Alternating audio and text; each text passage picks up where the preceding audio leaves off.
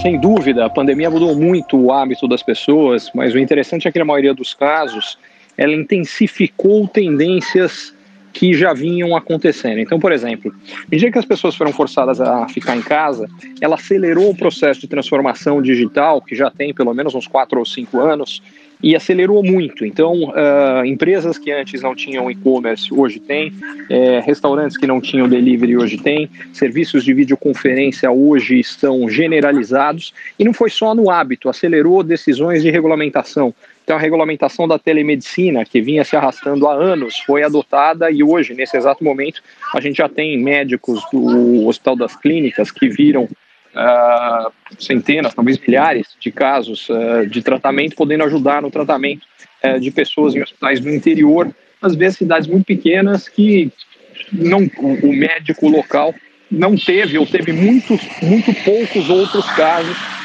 e por consequência melhorando o tratamento por exemplo, acelerou a regulamentação para que pedidos de exames dos médicos hoje possam ser feitos de forma digital. Enfim, então há vários casos que o que aconteceu foram isso, foi uma aceleração de tendências que já existiam. Uma delas é um movimento de reversão de globalização, onde também o que aconteceu é que já havia, já a própria eleição do Donald Trump e, e, o Brexit já são sinais desse movimento de reversão da globalização, mas ele foi acelerado por uh, um movimento agora, um sentimento forte anti-China, uma necessidade das empresas de correrem menos riscos nas suas cadeias de suplemento e, por consequência, elas devem ficar menos globais e mais regionais.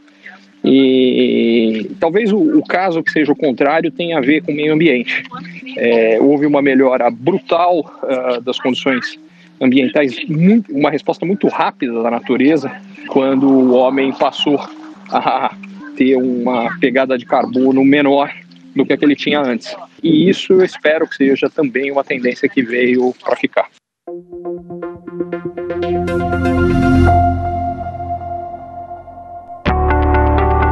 Você é empreendedor ou executivo e você ou o seu negócio tem encontrado desafios para crescer mais, para ter margens melhores, para obter resultados melhores, para sustentar um crescimento acelerado de antes, para conseguir um novo investidor, para conseguir financiamento para o seu negócio, para fortalecer a sua equipe, talvez a mentoria Ricardo Amorim seja para você. Lá o que eu faço é ajudá-lo a entender melhor as transformações econômicas, sociais, demográficas, tecnológicas que estão acontecendo e, baseado nisso, tomar decisões melhores e montar a melhor estratégia para lidar com o seu desafio específico.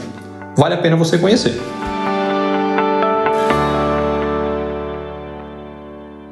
Curtiu esse conteúdo? Assine para receber quando cada um dos próximos for publicado.